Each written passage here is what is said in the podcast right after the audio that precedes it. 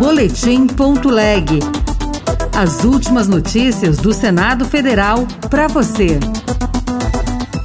Decisão sobre MP que reonera a folha deve sair ainda em janeiro. O presidente do Congresso Nacional, senador Rodrigo Pacheco, afirmou que buscará aumentar o diálogo entre legislativo e executivo nos próximos dias para chegar a uma solução para a MP. Educação legislativa ganha destaque no calendário nacional. Eu sou Gesiel Carvalho e este é o Boletim Ponto Leg. A decisão sobre o destino da medida provisória que reonera a folha de pagamento de 17 setores da economia deve sair ainda durante o recesso parlamentar em janeiro. Foi o que garantiu o presidente do Senado depois de reunião com líderes na terça.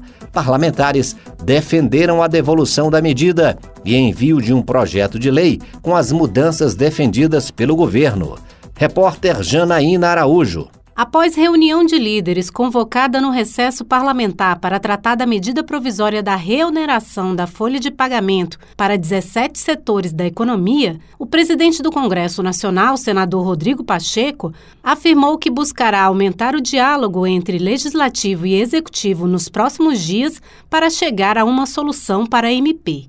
Editada pelo governo federal no último dia 29 de dezembro, a medida revoga a lei promulgada pelo Congresso após derrubada do veto do presidente Lula. Segundo Rodrigo Pacheco, a posição dos parlamentares é pela desoneração tributária, mas uma solução para o conteúdo da MP pode ser negociada. A desoneração da folha de pagamento gera naturalmente um impacto de arrecadação, que é uma renúncia de receita, mas por outro lado gera um impacto extraordinário de geração de empregos, porque nós temos que buscar arrecadar, mas nós temos que buscar gerar emprego também no Brasil. Todos esses pontos eu quero levar ao ministro Fernando Haddad para nós encontrarmos uma conclusão em relação ao mérito e aí discutirmos a forma se é parte disso por medida provisória, se é outra parte por projeto de lei ou se é tudo por projeto de lei. Mas ao lado de lideranças da oposição que estiveram na reunião, o líder do União e autor da proposta que prorrogou a desoneração, senador Efraim Filho, da Paraíba, defendeu a devolução da MP para garantir segurança jurídica aos setores da economia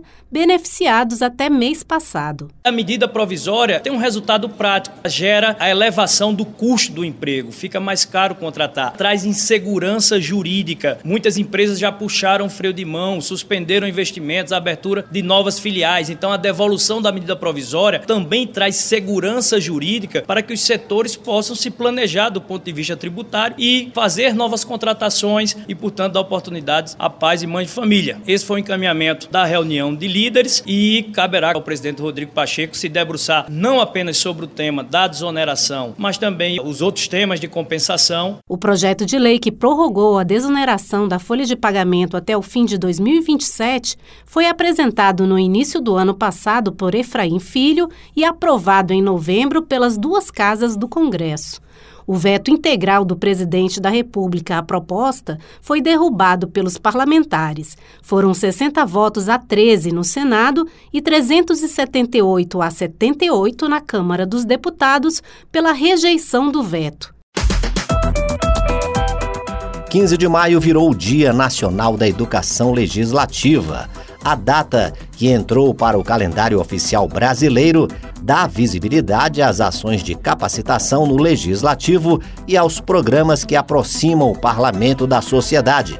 Repórter Júlia Lopes. A criação da data tem o intuito de reconhecer o papel da educação legislativa na vida política brasileira e na promoção do exercício pleno dos direitos civis, políticos e sociais de parlamentares e cidadãos. De autoria do senador Paulo Paim, do PT Gaúcho, o projeto que deu origem à lei teve como relator o senador Nelsinho Trade, do PSD de Mato Grosso do Sul, que destacou a importância do legislativo na promoção de educação e política para a sociedade. Em quase duas décadas, a educação legislativa se consolidou como um segmento essencial para o aperfeiçoamento das atividades parlamentares. Ao longo do tempo, a educação legislativa avançou e se expandiu para além das casas legislativas e dos tribunais, beneficiando também a comunidades locais e a sociedade em geral com a promoção de cursos e de outros eventos voltados à formação política e para a cidadania. São exemplos da educação legislativa os cursos sobre educação política das escolas do Legislativo e no Senado as ações do Instituto Legislativo Brasileiro e do Interleges, além do programa Jovem Senador.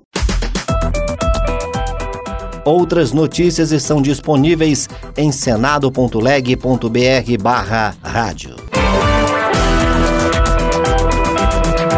Você ouviu Boletim.leg.